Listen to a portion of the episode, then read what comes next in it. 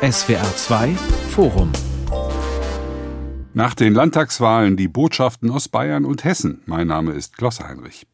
Die Ampelparteien wurden abgestraft, die Unionsministerpräsidenten Markus Söder und Boris Rhein bestätigt und die AfD ist die neue Nummer zwei im deutschen Parteiensystem. Das sind im Wesentlichen die Ergebnisse der beiden Wahlen in den, im deutschen Süden. Gestern haben die Wählerinnen und Wähler in Hessen und Bayern mit ihren Stimmen für die AfD einen veritablen Rechtsruck in Deutschland herbeigeführt? Oder schlägt jetzt die Stunde des demokratischen Zentrums, das regierungsübergreifend die Wohlstands- und Migrationsprobleme des Landes in einem Deutschlandpakt lösen wollen. Darüber diskutiere ich in diesem SWR2-Forum mit Dr. Helene Bubrowski. Sie ist Korrespondentin in der Parlamentsfraktion der Frankfurter Allgemeinen Zeitung in Berlin. Professor Dr. Ursula Münch, Politikwissenschaftlerin und Direktorin für, an der Politischen Akademie in Tutzing und Professor Dr. Wolfgang Schröder, Politikwissenschaftler von der Universität Kassel. Fast jeder vierte Deutsche konnte gestern die Zusammensetzung der neuen Landtage in München und Wiesbaden mitbestimmen. Aber die Wahlen haben neben ihrer regionalen Bedeutung unbestritten auch bundespolitische Ein- und Auswirkungen. Frau Bobrowski, war das gestern in beiden Ländern vor allem eine Klatsche für die Berliner Ampelregierung? Na, ich glaube, anders kann man es kaum bezeichnen. Die drei Berliner Parteien, die hier zusammen regieren, haben in beiden Bundesländern verloren. In, in Bayern ist die FDP aus dem Landtag geflogen. In Hessen hat sie gerade eben ist dann auf den allerletzten Metern noch geschafft, fünf Prozent zu bekommen. Auch Grüne und SPD haben gehörig verloren. In Hessen stand Nancy Faeser, die Bundesinnenministerin, als Spitzenkandidatin zur Wahl. Also es, ist, es sind äh, ja trübe Stunden für die Ampel. Und äh, die Frage ist jetzt, welche Konsequenzen folgen daraus? Heute konnte man erste Dinge hören und von dem, was ich gehört habe, war wenig Neues dabei, nämlich wir wollen weniger streiten und wir müssen besser kommunizieren, was irgendwie Standardantworten sind, die wir alle schon kennen.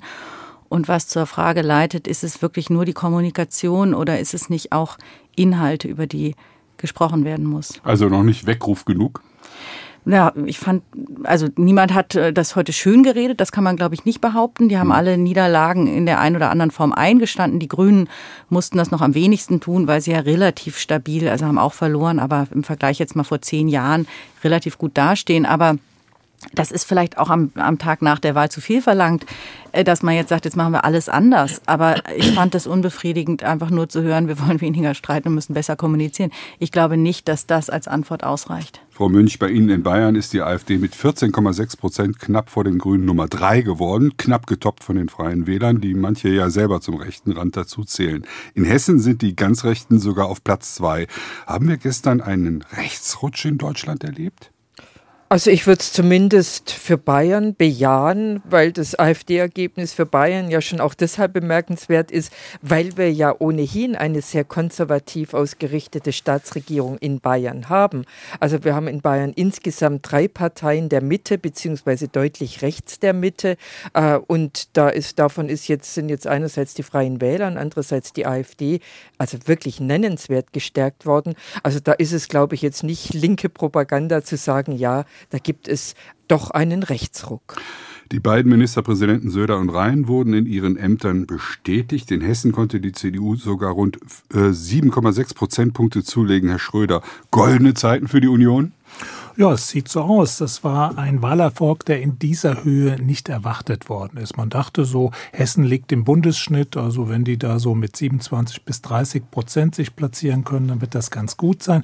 Dann hat man einen jungen Ministerpräsidenten, der im Land noch nicht die Verankerung, Bekanntheit und Eindruckswelle erreichen konnte, die normalerweise Ministerpräsidenten haben. Insofern war der MP-Bonus, wie man so sagt, nicht so ausgeprägt, wie das zum Beispiel Beispiel bei seinem Vorgänger Bouvier der Fall gewesen ist. Und insofern muss man etwas hinter die Kulissen schauen und dann stellt man ziemlich schnell fest, es ist ja nicht nur der Ministerpräsident, die Person, sondern es ist auch die Partei und das Programm. Und die Parteiorganisation der CDU scheint sehr professionell gearbeitet zu haben und hat mit ihrer feinfühligen Art den Ministerpräsidenten so eingebettet, dass er innerhalb des Wahlkampfes kaum angreifbar war und sich wohlgebettet in dieser Parteiorganisation bewegen konnte. Wohlfühlig haben Sie gesagt. Was kann, was muss die Union tun, um diesen Erfolg in Hessen zu verstetigen? Wie viel ist für CDU und CSU im Bund jetzt drin?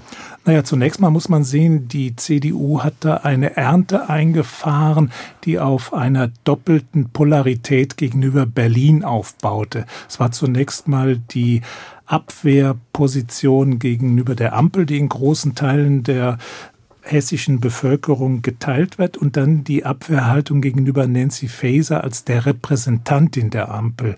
Und dafür musste man dann als Ministerpräsident, als Partei inhaltlich gar nicht mehr so viel tun, sondern man musste dazu beitragen, selbst sowas wie Stabilität, Sicherheit und Unangreifbarkeit zu organisieren. Und das scheint der Union gut gelungen zu sein. Schauen wir jetzt erstmal nach Bayern. Da ist die CSU von Markus Söder stabil bei 37 Prozent geblieben. Im europäischen Vergleich eine tolle Zahl eigentlich.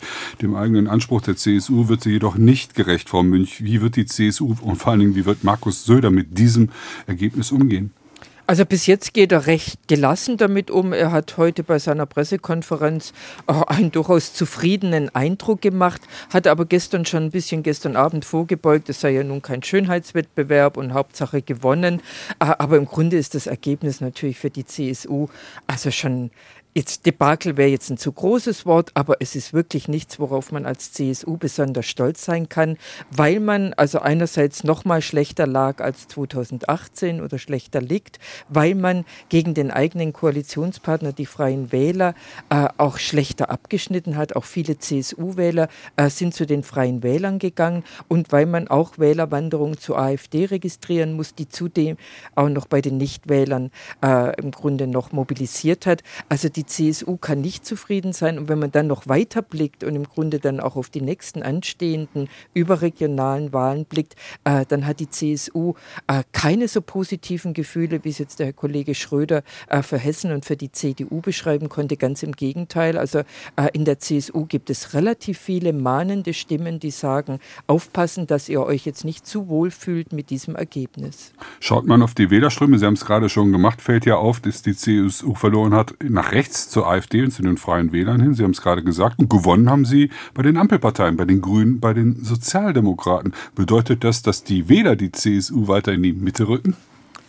Ja, also ich meine, die, die CSU ist äh, im Vergleich vor allem auch zu den Freien Wählern und zur AfD äh, und seit den Lehren von 2018 würde ich sagen, insgesamt natürlich eine Partei der Mitte mit sämtlichen Ausbrüchen eher ins Liberale oder auch ins äh, leicht nationalkonservative Lager. Äh, Söder hat versucht, diese Mitteposition ganz stark zu besetzen, inhaltlich, hat aber gleichzeitig natürlich im Wahlkampf diese starke Rhetorik vor allem gegen die Grünen gefahren. Also insofern mhm. ist da die Rhetorik äh, und vielleicht auch die inhaltliche Ausrichtung gar nicht so hundertprozentig stimmig. Das heißt, das hat ihm nicht unbedingt genützt, die Polarisierung, die Söder ja eindeutig betrieben hat.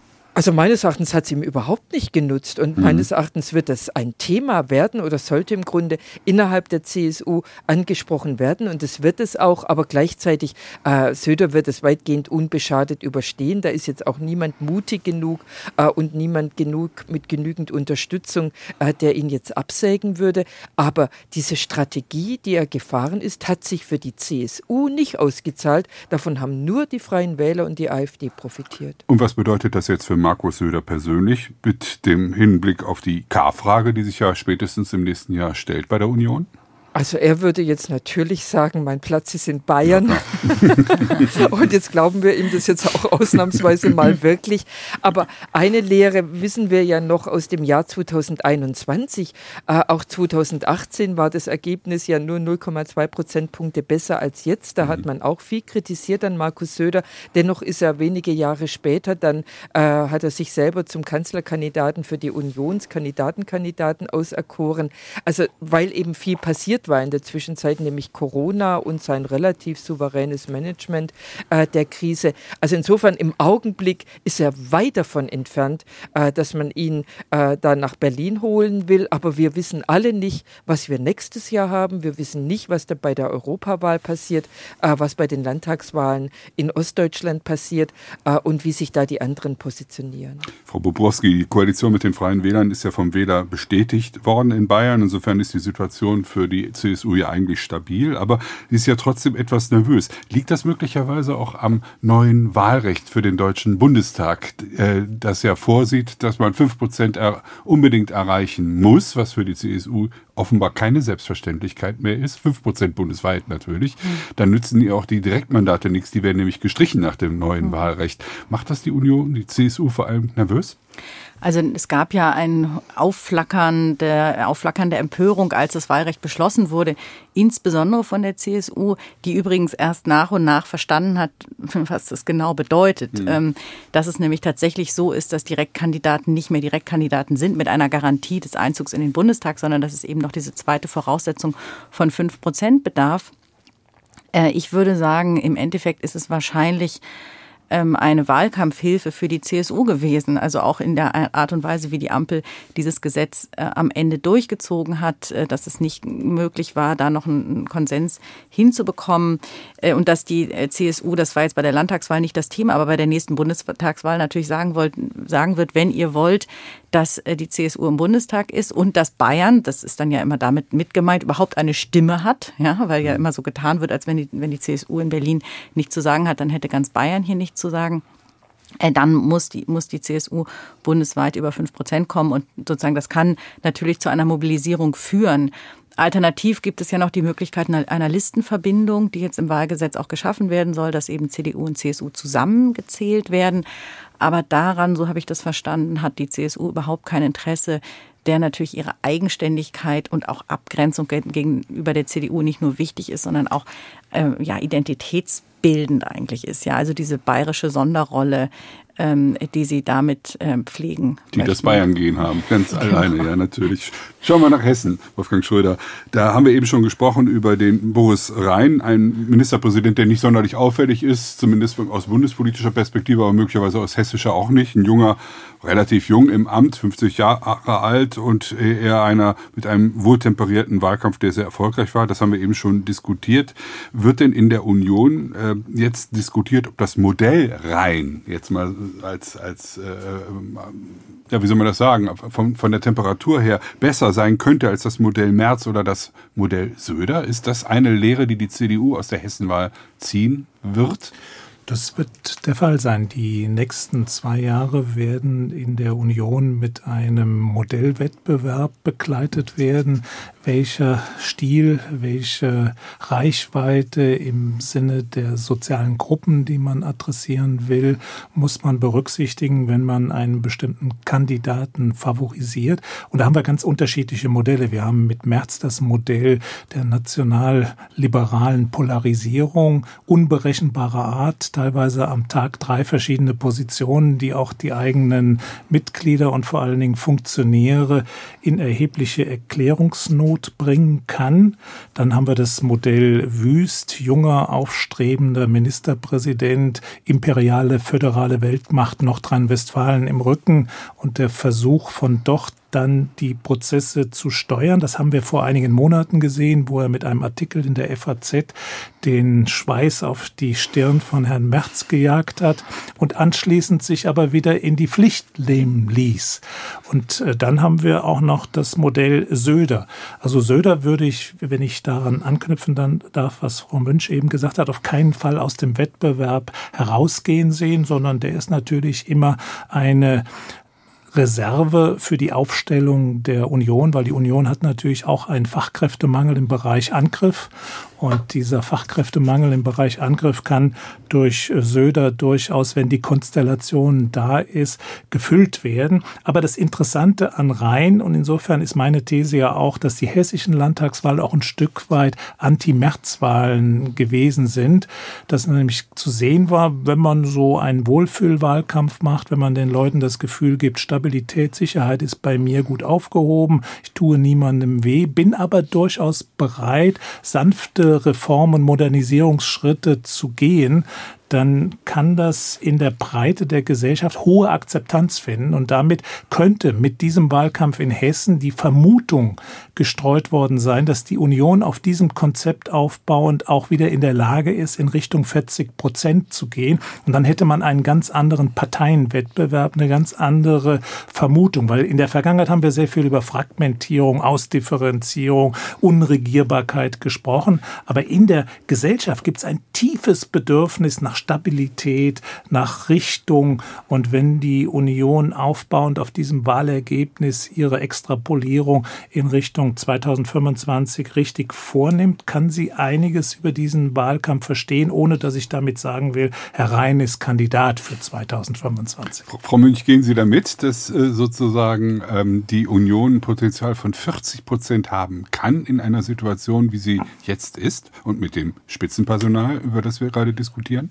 Also ehrlich gesagt, ich finde schon, dass jetzt diese hessische Landtagswahl doch die eine oder andere Besonderheit hatte und die, vor allem die Hauptbesonderheit war, äh, dass es eine äh, Spitzenkandidatin der SPD gab, die also die allerhöchstens dem eigenen, äh, den eigenen Anhängern noch zu vermitteln war, die aber ansonsten einfach beschädigt war durch ihre, ja, durch die Fehler, äh, die sie gemacht hat als Bundesinnenministerin und auch durch ihre Unentschiedenheit, ob sie jetzt nun eigentlich äh, Hessin sein will oder dann doch Bundespolitikerin. Also meines Erachtens ist das eine Sondersituation. Und eins darf man ja auch nicht übersehen, bei all der Begeisterung, äh, gerade bei der CDU über das hessische Wahlergebnis, äh, also den Umstand, dass die AfD die zweitstärkste Fraktion in Hessen geworden ist, das kann man ja jetzt nur nicht als Erfolg werden. Und meines Erachtens genügt es auch nicht, also gerade in diesen Zeiten, wo wir eine Partei haben, äh, die so destruktiv ist äh, wie die AfD in allen Parlamenten bis auf Schleswig-Holstein, Holstein haben, mit, zu, äh, also mit weiter ansteigendem Potenzial und mit dieser starken Kraft zur Mobilisierung, äh, da kann sich meines Erachtens keine der Parteien nur das eigene Ergebnis anschauen äh, und sich gegebenenfalls darüber freuen, sondern da müssen sich doch alle Gedanken machen, äh, was, wie gehen wir eigentlich mit der AfD um. Also insofern äh, bin ich der Auffassung, dass die CDU äh, sich nicht allzu lang über Hessen freuen sollte, sondern sich Gedanken machen sollte, ob das nun wirklich diese diese Ausrichtung des Wahlkampfs vor allem auch gegen die Grünen, auch wenn das in Hessen wesentlich weniger stark war als in Bayern, äh, dass das nicht der richtige Weg ist. Der Hauptgegner ist die AfD. Hm. Frau Bubrowski? Ja, ich kann direkt daran anknüpfen. Ich glaube, interessant ist ja zu sehen, dass jetzt in der CDU drei Ministerpräsidenten in den vergangenen zwei Jahren äh, tolle Ergebnisse eingefahren haben bei Landtagswahlen, die mit Grünen koalieren. Nämlich ähm, Günther in Schleswig-Holstein, Henrik Wüst in Nordrhein-Westfalen und jetzt Boris Rhein in Hessen. Drei Schleswig-Holstein ist nicht ganz so groß, die anderen beiden große, einflussreiche deutsche Flächenländer, wichtige Länder für die CDU, ähm, wo in allen drei Ländern die Koalitionen gut laufen, fast geräuschlos laufen. Ähm, so und das ist natürlich auch ein Statement gegenüber der Bundes-CDU und dem Bundes-CDU-Vorsitzenden Friedrich Merz, der, das dürfen wir nicht vergessen, die Grünen zum, Hauptgegner in der Regierung ähm, auserkoren hatte, der auch rhetorisch gegen die Grünen äh, feuert. Äh, Markus Söder, das hat Frau Münch gerade gesagt, tut das auch. Ähm, aber der insgesamt stark äh, äh polarisiert. Und deswegen bin ich auch der Meinung, dass dieses Ergebnis äh, zeigt, dass jedenfalls die CDU ein Wählerpotenzial hat, wenn sie ruhig regiert, wenn sie ähm, nicht auch diese Polemik lässt. Also äh, Asylbewerber, abgelehnte Asylbewerber ließen sich in Deutschland die Zähne machen und all das. Ich glaube, in, in, größeren Teilen des bürgerlichen Spektrums kommt es nicht gut an. Und so höre ich das jedenfalls aus den äh, drei Hauptstädten, über die wir gerade gesprochen haben, dass das auch als Störfeuer empfunden wird für die gute Zusammenarbeit in der Regierung, dass man immer wieder die eigenen Reihen beruhigen muss. Nein, wir arbeiten hier gut zusammen. Wir sind das Team NRW, wir sind das Team Schleswig-Holstein. Die Bundes-CDU macht, was sie macht. Also so, da, da sieht man, äh, finde ich, dass der Ansatz von Friedrich Merz, der, das ist klar, als Oppositionsführer eine andere Rolle hat als als Regierungschef, aber dennoch, dass das eigentlich kein Erfolgsmodell ist. Naja, bei Hessen muss man halt sehen, das repräsentiert gegenwärtig den Bundesschnitt. Und diese Wahl kann man ja auch lesen als eine Stabilitätswahl in dem eine Partei in der Lage ist, wieder eine signifikante Mehrheitsposition in einem Parlament zu erringen und von dieser Mehrheitsposition auch ein ruhig kooperatives Handeln zu erwarten ist, was den Aufgaben in der Polikrise gerecht wird. Das heißt also vor allen Dingen die ökologische Transformation und die Migration. Und der Union ist zum Beispiel auch aufgefallen, dass von ihr kaum Wähler zur AfD gegangen sind. Also die Wählerbewegung in, in Hessen. Hessen war eine mhm. ganz andere als in Bayern. In Bayern sind sie von der CSU, wenn man so will, in das rechte Lager gegangen und in Hessen sind sie von der Ampel ins rechte Lager gegangen. Das heißt, in Bayern ist die Vermutung, dass es eher eine Rechtswahl gewesen ist. Wir wollen dann auch das Original mhm. und in Hessen eher eine Protestwahl, um deutlich zu machen, unsere Stimme wird nicht gehört und wir wollen uns hier artikulieren und zwar nicht unbedingt nur in der rechtsextremen Diktion. Also ich glaube, wir müssen auch in der Beobachtung schauen, dass wir nicht wie das Kaninchen auf die Schlange jetzt nur auf die AfD schauen, sondern wir müssen schauen, wie und wann kann es gelingen, dass die Mitte sich wieder stärker stabilisiert, weil die Phänomene, die wir mit der AfD in Verbindung bringen, sind auch Phänomene der Desintegration, die von der Mitte aus zu denken sind. Insofern finde ich interessant, was in Hessen jetzt passiert. Da werden keine Bäume in den Himmel wachsen. Das ist alles auch ein Sonderphänomen des Augenblicks erstmal. Aber man sollte das mit Interesse beobachten. Nach den Landtagswahlen die Botschaften aus Bayern und Hessen, so haben wir dieses SWR2-Forum genannt. Da müssen wir jetzt eine Frage noch abschließen. Äh, Wolfgang Schröder, bleibt Nancy Faeser Innenministerin? Das wird alles sehr schwierig, weil sie geht mit einer großen Belastung in die weitere Arbeit hinein. Die Aufgabe im Migrationsbereich, im inneren Sicherheitsbereich wird sich einfach nicht nur im Kontext der vorhandenen Kräfteverhältnisse lösen lassen. Das heißt, sie brauchen mehr Beinfreiheit. Ob sie dazu die Kraft, die Statur, die Souveränität hat, wird man sehen. Von Seiten des Kanzlers sehe ich augenblicklich keine Bemühungen, sie aus diesem Amt zu entlassen lassen. Insofern hat sie gegenwärtig erst noch mal etwas Zeit, aber dass sie dort wirklich langfristig Spuren hinterlassen kann, das ist noch nicht ausgemacht. Aber hilfreich mhm. für sie ist, dass es eigentlich keinen Ersatz wirklich gibt. Es müsste eine Frau sein und das ist einfach nicht in Sicht. Jetzt wird äh, Katharina Barley, die noch zwischenzeitlich gehandelt wurde, ist jetzt Europaspitzenkandidatin. Das heißt, es gibt tatsächlich niemanden, der die, muss man sagen, in dem Fall ähm, in Frage kommt. Und das hilft in dieser Situation Nancy Faeser. Ja, aber ich glaube, dass die Geschlechterparität, die wird keine Rolle mehr spielen für die zukünftige Steuerung dieser Regierung. Das hat man bei Pistorius gesehen. Wir werden eher beobachten können, dass wenn es zum Revirement kommt, dass es darum geht, Leute zu finden, die den Job können. Das ist die Personalie bei der SPD. Aber lassen wir, wenn wir schon dabei sind, Frau Münch mal auf die SPD gucken. Zwei krachende Niederlagen für die Kanzlerpartei. Das ist ja nun äh, wirklich äh, nicht mehr als nur ein schlechtes Halbzeitzeugnis, das es ja schon mal gibt bei Landtagswahlen. Muss sich die SPD im deutschen Süden zumindest ernsthaft Sorgen machen, den Status Volkspartei endgültig zu verlieren? Also in Bayern hat sie diesen Status schon länger nicht mehr. Mhm. In Bayern, die Bayern-SPD äh, ist keine Volkspartei mehr. Wir haben einzelne Regierungsbezirke in Bayern, äh, wo die, äh, die SPD ganz nahe der 5-Prozent-Klausel gewesen wäre, wenn es jetzt ein einzelnes Gebiet gewesen wäre. Also insofern kein Anspruch, Volkspartei zu sein. Der Kandidat der Bayern-SPD war weiten Teilen der Bevölkerung nicht bekannt, hat allerhöchstens noch die eigenen Anhänger noch ein wenig mobilisieren können im ländlichen Raum, der ja nicht nur in Bayern relevant ist. Also die gesamte Bundesrepublik Deutschland äh, ist vor allem ländlicher Raum. Äh, da spielt die SPD äh, zumindest im Süden überhaupt keine Rolle, weil ihr da schon immer der Bezug und die Verankerung in diesen sogenannten vorpolitischen Raum gefehlt hat. Und in den Städten, wo sie früher bekanntlich stark war, äh, da hat sie jetzt vor allem die Konkurrenz äh, durch die Grünen. Äh, äh, insofern also und dann noch das Problem, äh, das ja für die SPD insgesamt gilt, auch für die CDU, äh, dass man eher von der älteren Wählerschaft gewählt wird. Also insofern also zumindest für Bayern kann ich sagen, kein Anspruch, schon lange nicht mehr Volkspartei zu sein. Äh, insofern wird die, meines Erachtens, die SPD bundesweit, die wird weiterhin natürlich wichtige regionale Hochburgen haben, völlig unbestritten. Aber dieses flächendeckende, äh, eine relevante Größe sein, äh, das wird zunehmend schwierig durch die Konkurrenz einerseits in den Städten der Grünen und andererseits die Konkurrenz tatsächlich auch ganz stark der AfD. Ein nennenswerter Teil der Industriearbeiterschaft ist zur AfD gewechselt. Was ist los mit der SPD? Ist sie noch zu retten, Wolfgang Schröder? Haben die den Knall jetzt gemerkt gestern? Naja, das kann ich nur unterstreichen, was Frau Münch gesagt hat. In Bayern war die letzte Person, die für die SPD noch den Volksparteianspruch geltend machen, war Renate Schmidt, die damals über 30 Prozent noch erringen konnte. Ansonsten erleben wir, dass die SPD als Staatspartei vor sich hintorkelt und ihren Unterbau verliert. Und die wichtigste Bastion der Erosion des Unterbaus ist Nordrhein-Westfalen.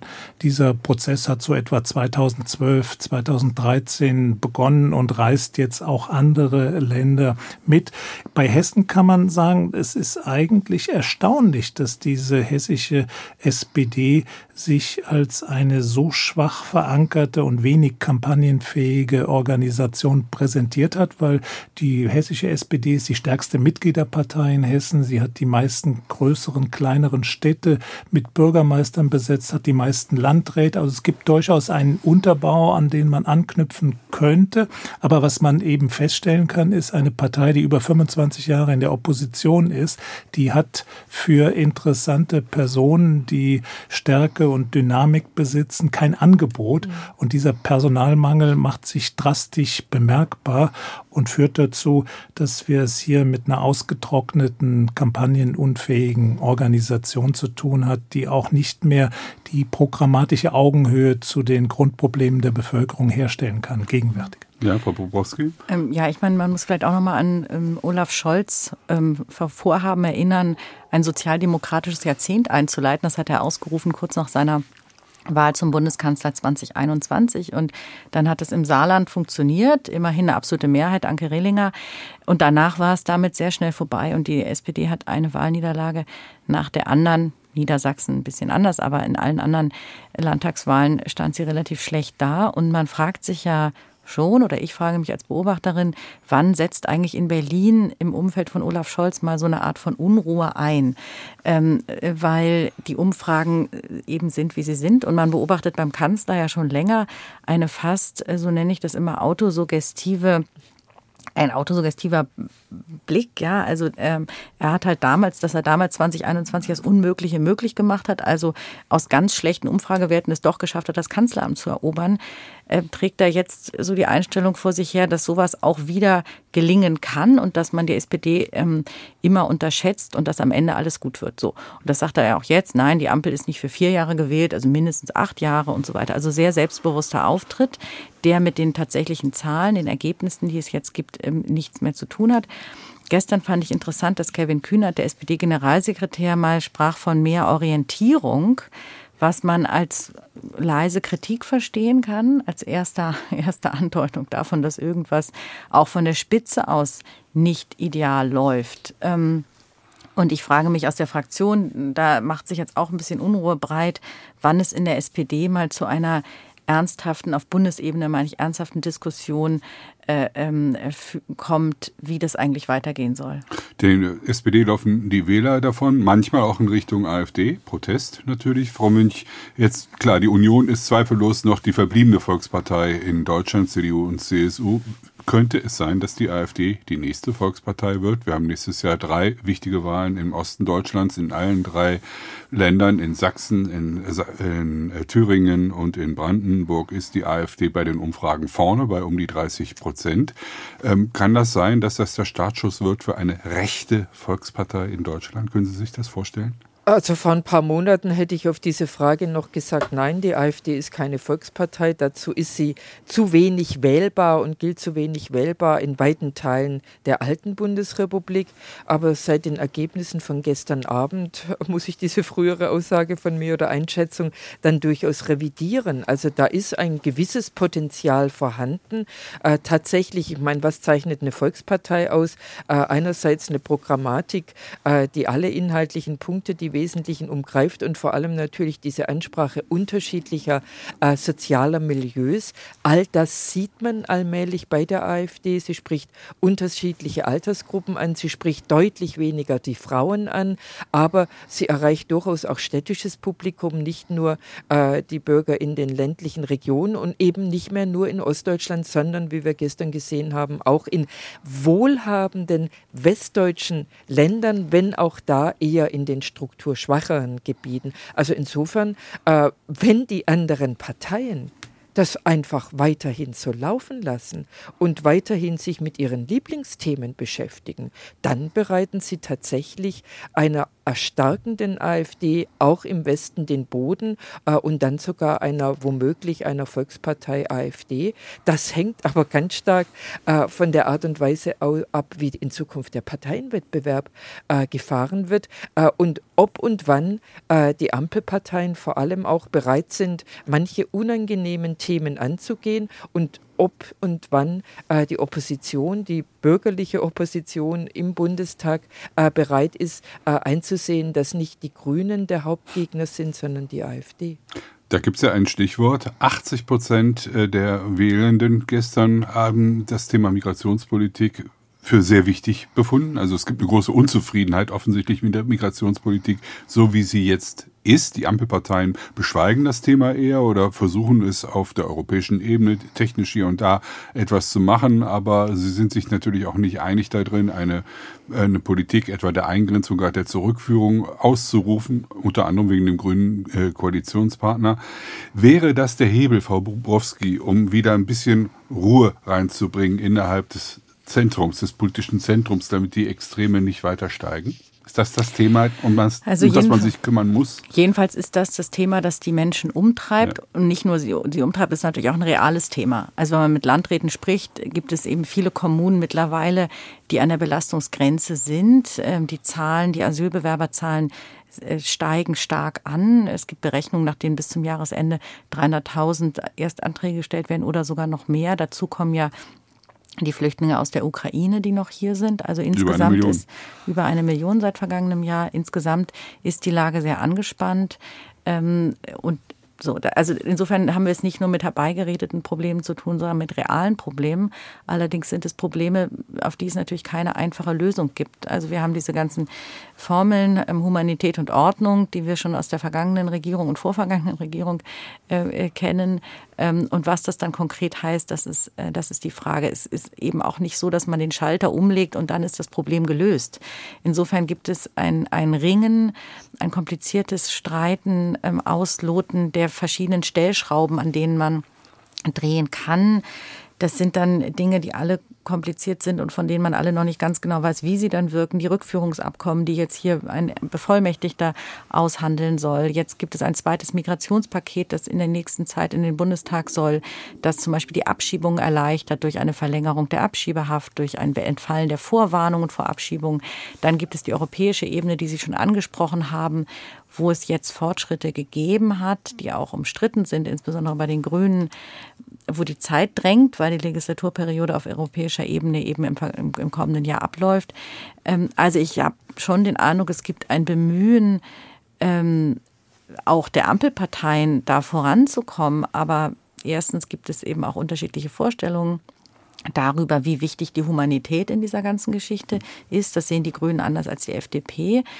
Und dann gibt es natürlich auch Vorschläge, wie die kursieren, etwa die Bezahlkarte, das erstmal gut klingt und dann weiß man, wie das so ist, wenn in Deutschland Dinge von Bargeld auf Karte umgestellt werden, wie unendlich kompliziert und bürokratisch das ablaufen wird. Insofern ist auch nicht jeder Vorschlag, der, der kursiert, einer, der ein Problem wirklich löst.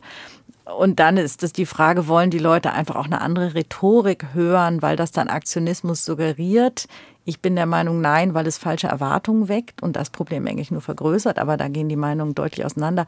Also das ganze Thema ist wahnsinnig kompliziert und, und, und trotzdem ist es, glaube ich, alternativlos um ein Wort der Kanzlerin hier zu bemühen, ähm, daran zu gehen. Also es geht um die Kommunikation mit der Bevölkerung, auch innerhalb, wie die Politik untereinander äh, diskutiert, ob beispielsweise die Union weiter versucht, die äh, Ampelregierung vor sich herzutreiben. Nun hat, ist es ja so, dass Olaf Scholz einen sogenannten Deutschlandpakt angeboten hat an, in Richtung Friedrich Merz. Der hat gekontert, ja, machen wir, aber wir wollen vor allen Dingen auch über Migrationspolitik reden. Muss das jetzt kommen, Herr Schröder? Also ich finde, dass das ein Glücksfall ist, dass Scholz das angeboten hat, dass Merz diesen Move in Richtung Deutschlandpakt gemacht hat, weil diese schwierige Herausforderung einer verbesserten Regulierung von Migration lässt sich weder durch die Opposition noch durch die Regierung im Alleingang bewältigen, weil dieses Thema ist derart geeignet, Ressentiments, Polarisierungen und eine Verhetzung des gesellschaftlichen Klimas herbeizuführen, dass es wirklich gut wäre, wenn man hier eine konzertierte Vorgehensweise ermöglichen könnte. Und für März ist das Chance und Risiko zugleich. Es ist die Chance, aus diesem Image des Zauderers, des Spielers, des nicht ganz ernstzunehmenden Politikers herauszukommen und eine staatsmännische Position einzunehmen einerseits. Andererseits würde es bedeuten, er kann die Regierung nicht so vor sich hertreiben, wie er das gerne möchte. Für die Sache wäre es sehr gut. Und das, was Frau Bobrowski gerade gesagt hat, das scheint mir sehr wichtig. Man braucht einerseits schon eine andere Sprache, aber das ist nicht eine Frage der Semantik, sondern eine Sprache, die den, die den Menschen, die von bestimmten Problemlagen betroffen sind oder den Eindruck haben, das wird hier nicht sorgfältig, ernsthaft angegangen, versichert, dass das Problem erkannt ist, dass man eine Vorstellung davon hat, was für Schwierigkeiten mit dem Problem verbunden sind. Und andererseits ist es immer das Problem, dass man keine falschen Erwartungen wecken sollte. Und die Migrationsfrage ist wie kaum eine andere Frage in eine komplette Verrechtlichung eingebunden, in ein politisches Mehrebenensystem vom Sportplatz bis zur Europäischen Union. Und da kann man keine schnellen Ergebnisse erwarten. Das ist zum Beispiel im Kreise der Sozialdemokratie ja immer wieder die Forderung, sie sollen so machen wie die dänischen Sozialdemokraten. Wenn man sich damit intensiver befasst, stellt man dann ziemlich schnell fest, Deutschland ist nicht Dänemark. Das, was in einem Land funktionieren kann, kann im anderen Land nicht funktionieren. Also aufs Ganze betrachtet müsste die deutsche Initiative stärker auf der europäischen Ebene ansetzen und zwar glaubhaft und nicht nur irgendwie so als Abschiebebahnhof und dann im Lande auch selbst den betroffenen Landräten, Bürgermeistern und Menschen, die in diesem Umfeld den Eindruck haben, dass durch die Ressourcenprioritäten, die im Bereich Asyl nun mal freigegeben werden müssen, andere Dinge nicht unter die Räder kommen. Das ist, glaube ich, auch wichtig, dass man den Eindruck hat, dass die Infrastruktur vor Ort so bedacht wird, wie die Bürger ein Recht darauf haben, dass die Infrastruktur bewirtschaftet werden sollte. Also da scheint mir viel Luft nach oben. Das, was mich sehr kritisch stimmt, ist, wir haben diese Debatte ja eigentlich seit dem Asylkompromiss von 1992 92 und es ist nicht so richtig feststellbar, dass Lernprozesse signifikanter Art in der Kommunikation, in der Einbindung der Bevölkerung und der Umsetzung neuer Initiativen erkennbar sind. Aber wir haben natürlich eine ziemliche Verschärfung. Also Sie haben schon recht, die Art und Weise, wie wir drüber sprechen, wie die Politik drüber spricht, da gibt es Kontinuitäten. Nur, dass wir eben dieser Druck von außen durch die Krisen weltweit, zusätzlich jetzt noch durch den Klimawandel, dann womöglich noch ein, ein Migrations Rechtsdruck auf die Bundesrepublik, auf Europa geschürt durch Russland, durch Weißrussland. Ah, und die Leute sehen das ja, die sind ja nun nicht blöd äh, und sagen, da können wir doch nicht einfach so weitermachen wie bisher. Also ich glaube schon, dass viele Verständnis haben für die Not von Menschen und gleichzeitig sagt man, äh, wir wollen aber nicht unter die Räder kommen. Als Deutschland genau. vor allem nicht in einer Zeit, wo wir mit Geld nicht mehr allein die Probleme lösen können, weil wir erstens das Geld nicht mehr haben und zweitens es ja auch ein Ressourcenproblem ist und dann äh, der Weg im Grunde äh, der, der Ampel zu sagen, naja, wir geben dann den, den, den Landräten, den Kommunen, äh, wir versuchen mehr Geld zu geben, woher es auch immer kommen soll. Das allein löst das Problem in den Schulen nicht. Damit kann man äh, von mir aus Feldbecken, Feldbetten in einer Turnhalle aufbauen, aber damit kann man nicht die Probleme in den Schulen lösen, das sinkende Bildungsniveau, um das sich die Eltern ganz, ganz massiv Sorgen machen. Wenn für deutsche Eltern irgendetwas ein Problem ist, dann wenn sie das Gefühl haben, äh, ihre Kinder kommen zu kurz. Kommt, wenn es zu einem Asylkompromiss kommen sollte, also die Ampelparteien plus die Union, dann werden sie wahrscheinlich die Grünen wieder den, den längsten Weg gehen müssen. Inhaltlich, Frau Bubrowski, könnte es da irgendwann auch mal zu Wunden kommen? Die Grünen mussten ja nun einiges hinnehmen in letzter Zeit. Vieles davon, da sind sich ja die Beobachter einig, durchaus auch selbst verschuldet. Aber in Sachen Asyl hat man ja schon vor den Bayern- und Hessenwahlen gedacht, da kriegen die Grünen einen Denkzettel mit. Und vielleicht ist auch die äh, Entwicklung und die Diskussion, wie sie in den letzten ein, zwei Wochen gelaufen ist in Sachen Migrationspolitik, äh, schon negativ eingezahlt bei den Grünen. Oh. Glauben Sie, da oh. kommen die nochmal so richtig in Bedrückung?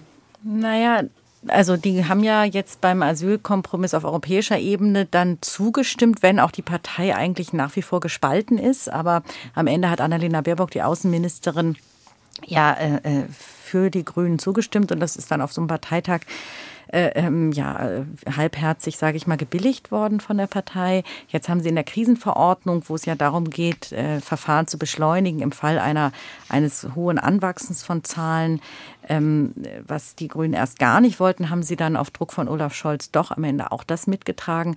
Das führt natürlich gerade im linken Flügel der Partei, auch bei einigen in der Fraktion, die aus der Seenotrettung kommen, ähm, mit viel Idealismus in den Bundestag gegangen sind, mit ganz hehren humanitären Vorstellungen. Das führt dann natürlich zu großer Unruhe, auch zu Frustration.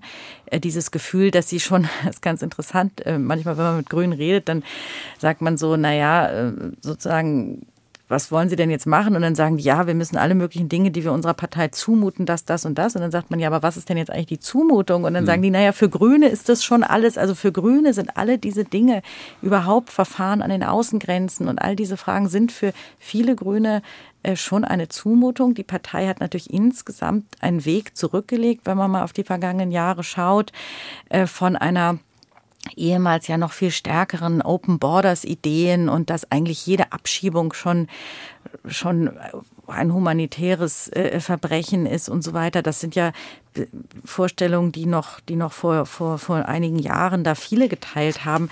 Da ist die Partei schon insgesamt, hat sich verändert, hat den Kurs der Realität angepasst, ist pragmatischer geworden.